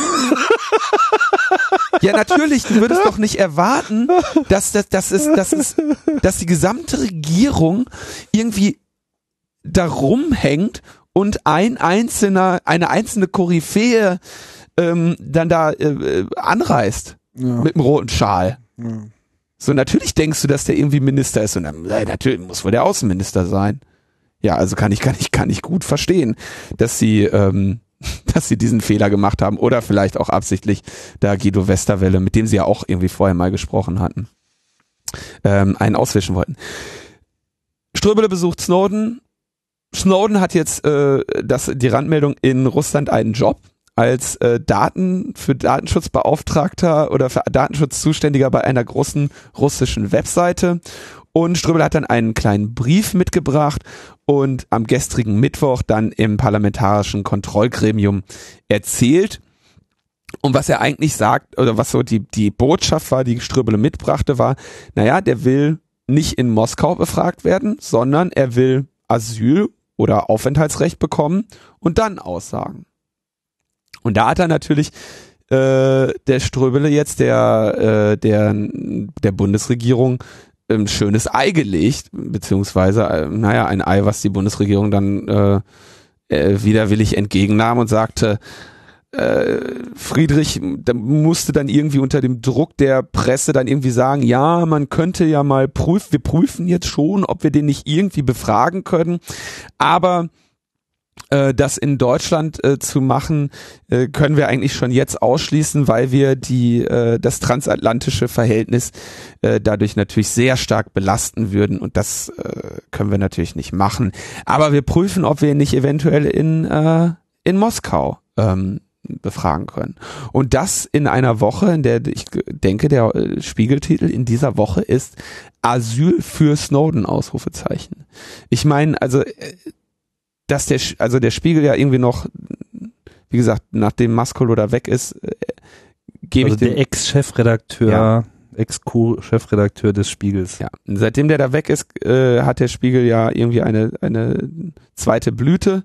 Er musste ja erst irgendwie Stefan Aust und den Maskolo irgendwie überleben, aber im Moment ähm, gibt es, glaube ich, so ein, so ein journalistisches Revival des Spiegels. Auf ähm, jeden Fall von Spiegel Online. Dafür war der Maskolo aber gar nicht zuständig. Egal, andere Nö, Sache. aber das merkt man. Also ich meine. Klar, die haben jetzt auch ein Thema. Aber der Spiegel mit einer für ihn eigentlich unverhältnismäßig Ah nee, ist Quatsch. Das ist für den Spiegel nicht unverhältnismäßig reißerisch als Titel. Also die Forderung Asyl für Snowden äh, äh, ist auf dem ist auf dem Titelbild des Spiegels. Und in einer solchen äh, Zeit stellt sich der, ähm, der Friedrich dran weiterhin äh, vor die Presse und sagt, ja, also ein, ein, ein, ein Asyl für diesen Menschen ähm, schließen wir aus. Und dann gibt's ein Interview mit äh, Lon Snowden, dem, dem Vater von, von Edward Snowden, der dann auch sagte, also naja, äh, nach, nach Deutschland zu gehen oder dort Asyl irgendwie zu beantragen, davon kann ich meinem Sohn ja nur abraten. Ähm, denn die Regierung hat ja viele Monate äh, geschwiegen, bis es und erst irgendwie den Arsch hochbekommen, als irgendwie das Privathandy der Kanzlerin betroffen war. Ähm, denen ist nicht zu trauen. Und das ist aber auch derselbe Vater, der äh, vorher der Meinung war, der sollte doch wieder in die USA zurückkehren. Also naja, der scheint mir auch noch so eine leichte Wandlung äh, im Rahmen. Also am Anfang ist er, glaube ich, noch von anderen Prämissen ausgegangen. Ja. Vielleicht hat er das mittlerweile auch verstanden. Er scheint es inzwischen verstanden zu haben. Und ähm, jetzt habe ich kurz den Faden verloren. Ja, also deutsche Regierung will also irgendwie mal was von dem wissen, aber irgendwie ist nicht bereit dafür, dem Menschen irgendwie äh, entgegenzukommen. Meine, man stelle sich jetzt mal vor, sie würden ihn wirklich hierher äh, holen und ihm was weiß ich zusichern. Sie können dem keine Sicherheit. Ähm, ja, man sie können ihm keine Sicherheit mal, bieten. Ja, eben. Stell dir mal vor, sie würden ihm irgendwas zusichern und dann kommt er an und dann setzen sie ihn einfach gleich in die nächste United-Maschine und fliegen ihn in die USA. Was das, wäre dann? Das wäre wenigstens mal ehrlich. Aber der Umgang, also der, ja, aber ich meine, kann man das ausschließen? Nein, aber das muss man wenigstens mal sagen. Der Umgang, äh, also zu sagen, wir wollen das transatlantische Verhältnis nicht dadurch ähm, strapazieren, dass wir dem Kronzeugen eines Spionageangriffs auf uns Asyl gewähren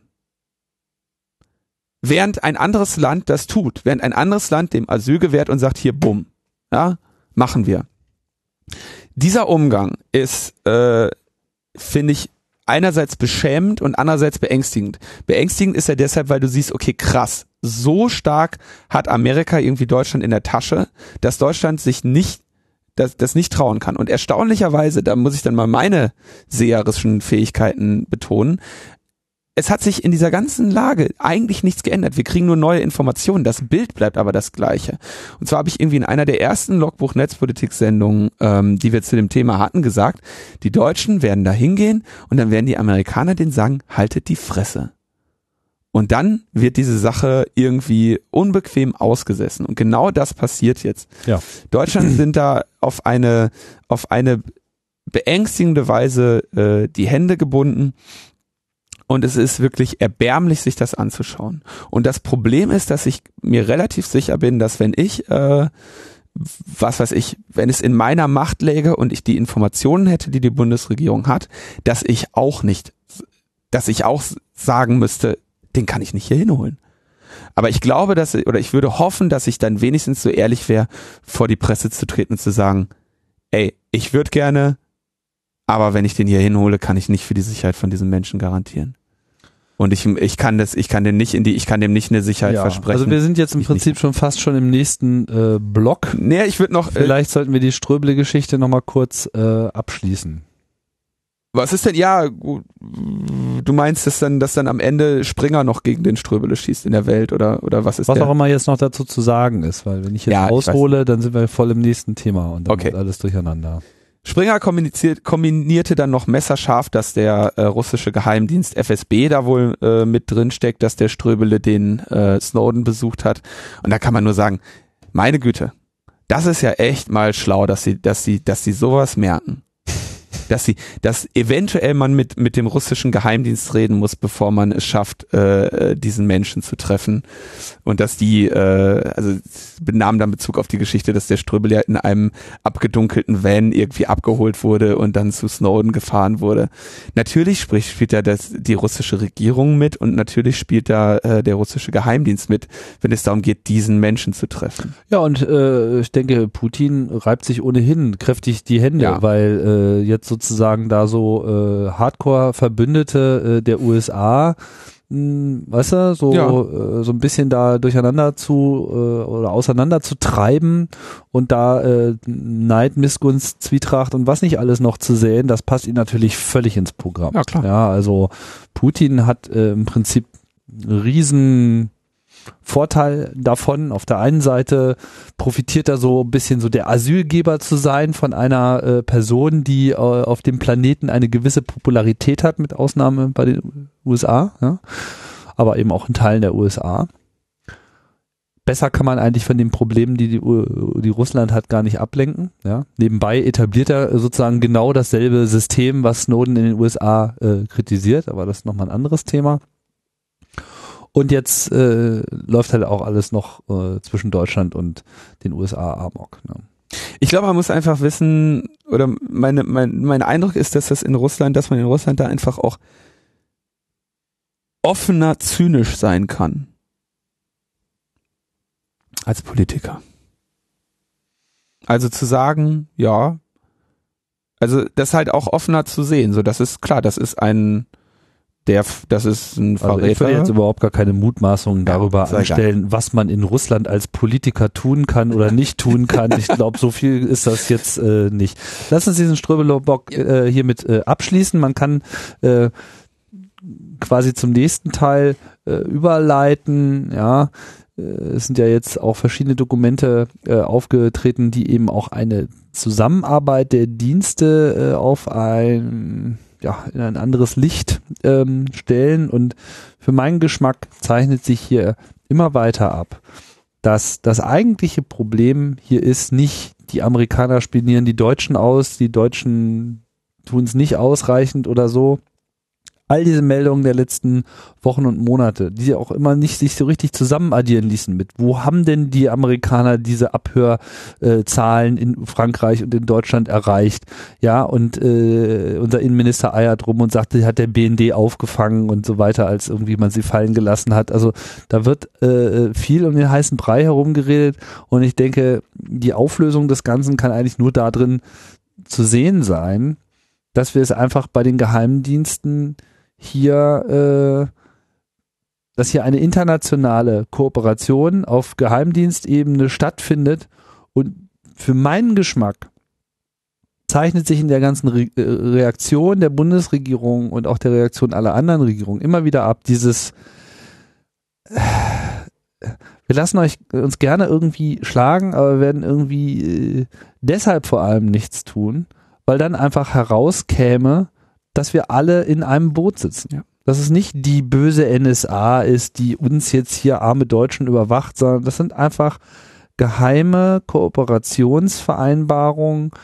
Gibst du mir, zeigst du mir deins, zeige ich dir meins und äh, so läuft der Hase und äh, je nachdem, wie willig man sich da äh, gibt und wie viel man zu bieten hat, taucht man in so einer Hierarchie äh, auf und die Top-Hierarchie, äh, also der Präsidentenposten, der ist halt für die USA reserviert. Dann gibt's so die erste Ministerregier, das sind diese fünf Augen, ja. Und offensichtlich gibt es ja jetzt noch eine neun Augen und 14 Augen äh, Level, wo dann äh, Deutschland, glaube ich, eher im untersten Bereich mitspielen darf, weil eigentlich traut ihnen dann wahrscheinlich am Ende doch keiner so richtig. Ähm, ja, das ist ja. mal jetzt grob das, was ich sagen würde.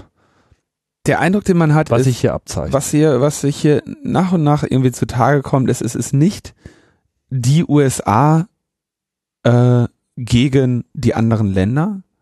Es ist die Regierungen gegen die Bevölkerungen oder vielleicht sogar noch äh, noch krasser die Geheimdienste gegen die Bevölkerungen. Ja, also die Geheimdienste scheinen verstanden zu haben, dass sie äh, natürlich irgendwie ihrer äh, ihrem Herkunftsstaat irgendwie eine gewisse Solidarität schulden aber natürlich auch noch sehr viel in, Interessantes äh, herausfinden können und auch sehr viel Nützliches herausfinden können, wenn sie sich mit anderen verbünden. Auch das haben wir schon, war glaube ich in der gleichen Sendung angesprochen, dass die Geheimdienste natürlich kooperieren, gleichzeitig im Rahmen dieser Kooperation aber immer auch darauf achten müssen, dass sie für sich etwas Sinnvolles gewinnen. Naja, auf jeden Fall. Zur die Lösung in diesem gesamten Spionage USA-Deutschland-Konflikt, die sich da jetzt abzeichnet, ist ja ein, ein Abkommen über die Geheimdienstzusammenarbeit. Und die USA bieten jetzt an, also als Konsequenz all dessen, was wir in den letzten Monaten äh, äh erlebt haben, bieten die USA an, einen schriftlich dokumentierten Verzicht auf Industriespionage.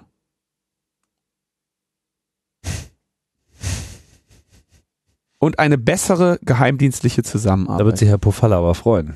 Und eine bessere geheimdienstliche Zusammenarbeit. Noch mehr. Aber ob man das jetzt so macht, das kommt natürlich auch auf den Umgang mit Snowden an. Und da schließt sich der Kreis der heutigen Sendung. Mhm. Ja, das ist ganz klar. Das können wir uns abschminken, wenn wir den Snowden irgendwie hier ins Land holen. Dann fliegt Deutschland aus allen geheimdienstlichen Zusammenarbeitsebenen ja. raus. Briten äh, bauen noch ein Radom. Und dann wird das irgendwie nichts mehr mit der internationalen Bedeutung. Und dann wird das auch nichts mehr mit, äh, dann werden, mm, werden natürlich auch, dann gibt's halt demnächst keine, äh, keine äh, Freedom Fries mehr, beziehungsweise deutsche Autos. Aber ich meine, schriftlicher Verzicht auf Industriespionage lächerlich. ist wirklich extrem lächerlich und äh, aber das, es das kommt, es wird ja noch besser. Also das ist das, was jetzt irgendwie, das ist das, was auf der Regierungsebene jetzt gerade äh, Fazit und Verhandlungsstand aus diesen Enthüllungen ist. Mhm. Nichts, nichts anderes. Mhm. Diese beiden Dinge. Und deshalb geschah es jetzt am Montag, dass jetzt kommt, jetzt kommt ja noch der Hammer. Gerhard Schindler vom BND, Hans-Georg Maaßen vom äh, Bundesamt für Verfassungsschutz reisten jetzt in die USA um dort zu treffen, den NSA-Chef Keith Alexander und den US-Geheimdienstdirektor James Clapper. Ja? Also er ist nicht vom, nicht nur vom BND, er ist der Präsident ja. des Achso, ja, natürlich, BND. Ja. Präsident des BND und, und der Hans-Georg Hans Maaßen ist auch der Präsident also vom, die Chefs. Die Chefs. Das heißt, die deutschen Geheimdienstchefs fliegen jetzt in die USA und treffen sich mit dem NSA-Direktor und dem Geheimdienstdirektor. Und die werden jetzt treffen eine Vereinbarung auf Arbeitsebene, die eventuell später auf Regierungsebene gehoben werden könnte. Das ist, das, das sagt echt eine Menge aus. So, ja, also die ja, Geheimdienste die einigen sich jetzt mal darauf, was die Regierungen dann später zu tun haben. Die, die Geheimdienste, naja, die Regierungen spielen doch eh irgendwo ja, aber eigentlich müsste sich ja äh, Obama mit Merkel äh, treffen und äh, eine auf Regierungsebene etwas vereinbaren, was dann später vielleicht auch die Arbeitsebene bei den Geheimdiensten sein kann. Genau. Und genau das passiert jetzt nicht. Genau das passiert jetzt nicht. Das ist echt cool. So. Das heißt, die Geheimdienste machen das jetzt unter sich aus. Und da werden Leute am Tisch sitzen, die sich sagen, ey, scheiße, das mit dem Snowden müssen, die, die, da werden Leute am Tisch sitzen, werden vier Personen an einem Tisch sitzen, die alle sich nichts sehnlicher wünschen, als diese ganzes, diesen Snowden-Albtraum irgendwie unbeschadet zu überstehen.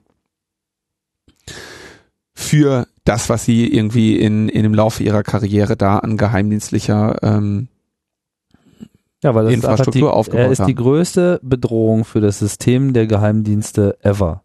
Und äh, sie haben offensichtlich allein schon aus dem, was bisher herausgekommen ist, schon eine Menge äh, Schaden genommen. Das ist ja auch klar. Dieser Schaden lässt sich auch beziffern, er lässt sich äh, zusammenrechnen. Ist aber auch vor allem ein, ein Ansehensverlust. Und ich glaube, das ist fast noch mit das Wichtigste. Und ich kann mir vorstellen, dass sie bereit sind, gerade einfach alles zu tun. Ich meine, das haben wir ja schon gesehen, als es noch, noch, noch irgendwie so aussah, als ob Snowden weiterreisen würde, ja, dass dann sogar Präsidentenmaschinen gegroundet werden. Das sagt eigentlich schon alles aus, ja. Also da ist man einfach bereit, sämtliche internationale Gepflogenheiten einfach zu ignorieren. Äh, hier ist nichts mehr heilig. Ja. In, in, in diesem Fall. Also es gibt einfach, es ist denen scheißegal was irgendwie Usus ist und was irgendwie geht und was von UN-Resolutionen äh, oder welchen Vereinbarungen, auf welchem Wisch auch das immer geschrieben ist, auf welchem Klo dieser Zettel hängt, das ist denen scheißegal. Sie werden einfach alles probieren. Von daher wird es sehr spannend äh, sein zu sehen, wie äh, sich die Aufenthalt von Snowden in Zukunft noch äh, weiterentwickeln äh, wird. Ich vermute mal, tendenziell, wenn sich kein Land findet, was ihm ausreichend Schutz gewähren kann, dann äh, wird eher Russland nochmal dieses Asyl verlängern, weil sie werden ihn sicherlich nicht einfach preisgeben. Dafür ist der Spaß viel zu groß, ja. Ähm, und äh, Länder wie Ecuador, die ihn wohl gerne äh, aufnehmen würden, bin ich mir gar nicht so sicher, ob die stark genug sind, ja äh, gegen diese Energie vorzugehen, weil sie sich halt also da ist einfach Hubschrauber-Einsatz äh, vorprogrammiert. Geheimdienste sind ja jetzt auch nicht rachsüchtig. Ne? Also ich meine, in einem Jahr wird der, wird der Snowden wahrscheinlich wirklich nicht mehr äh, nichts mehr in der Hand haben, um irgendwas äh, Platz zu machen. Er hat dann seinen äh, seinen Platz in der Geschichte. Äh, wir wir werden es sehen, ja. Aber das, das eigentlich Erstaunliche ist hier wirklich. Er könnte aber auch zu einem Proxy künftiger äh, Whistleblower werden. Klar, der hat, hat, lass uns da jetzt erstmal nicht drüber spekulieren. Ja. Was ich, was ich spannend finde, ist, du gerade sagst, so, da ist nichts mehr heilig. Ähm, ich muss ganz ehrlich sagen, was, das Bild, was ich da sehe, ist eher, da war nie was heilig. Ja. Ja, ja, aber jetzt ist aber auch nichts mehr heilig, was, äh, also jetzt scheut man sich noch nicht mal mehr um die Außenwirkung. Ja, ja, genau. Ja, man, also man ist jetzt so, man ist jetzt an der, man ist an die Wand. Nothing to lose. Wir müssen jetzt, jetzt geht's einfach um alles. Jetzt können wir uns nicht mehr hier irgendein Puppentheater leisten.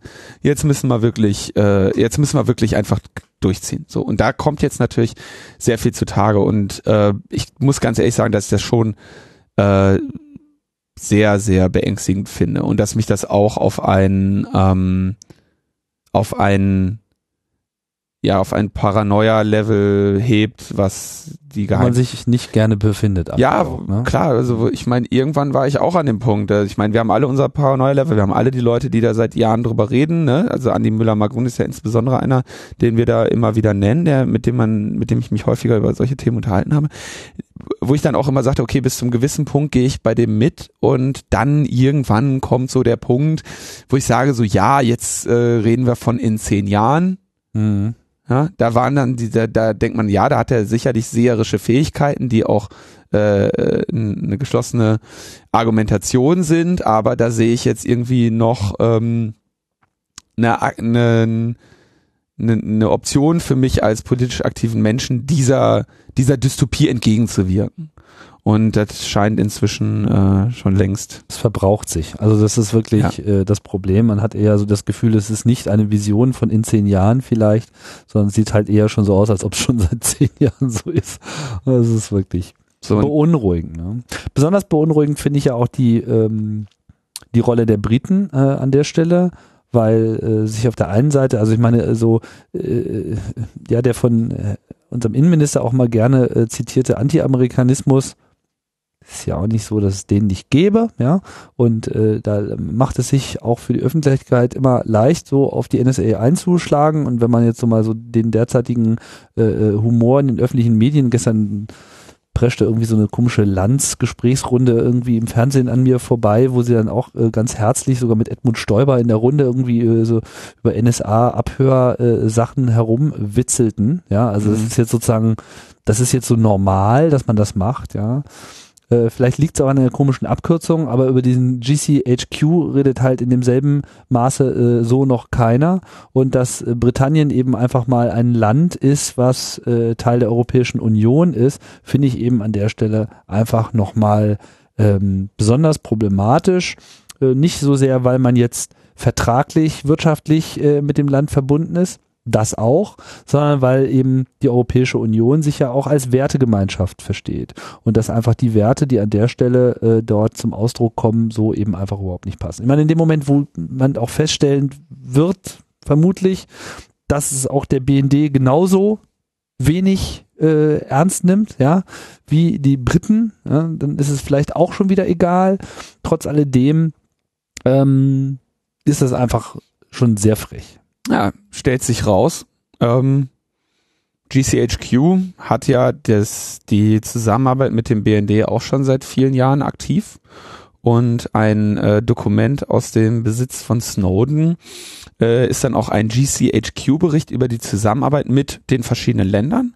Und da schreiben sie also, schreibt GC, GCHQ, ja, also die, wo wir immer sagten, oh, die Gemeinden, die auf unseren Unterseekabeln äh, Tempora und Tempora äh, und so machen, ne? Die sagen, das ist jetzt, glaube ich, 2008 datiert, das Dokument, ähm, der deutsche Dienst kann deutlich mehr Daten aus Internetleitungen abfischen, als äh, wir es können mit unserem Tempora. Der BND hat ein gewaltiges technisches Potenzial und einen guten Zugang zum Herzen des Internets. Das haben die schon vor Jahren über den deutschen Geheimdienst gesagt. Oh. Das habe ich noch nicht gelesen. Zugang zum Herz des Internets. Ja. Naja, ah D6, einer der größeren. Ja. Mhm. Verstehe. Hm.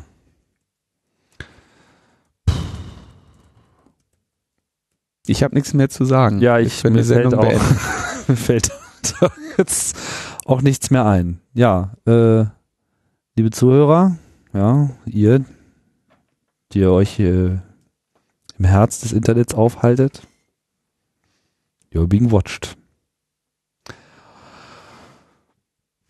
Wir sehen uns nächste Woche wieder, oder?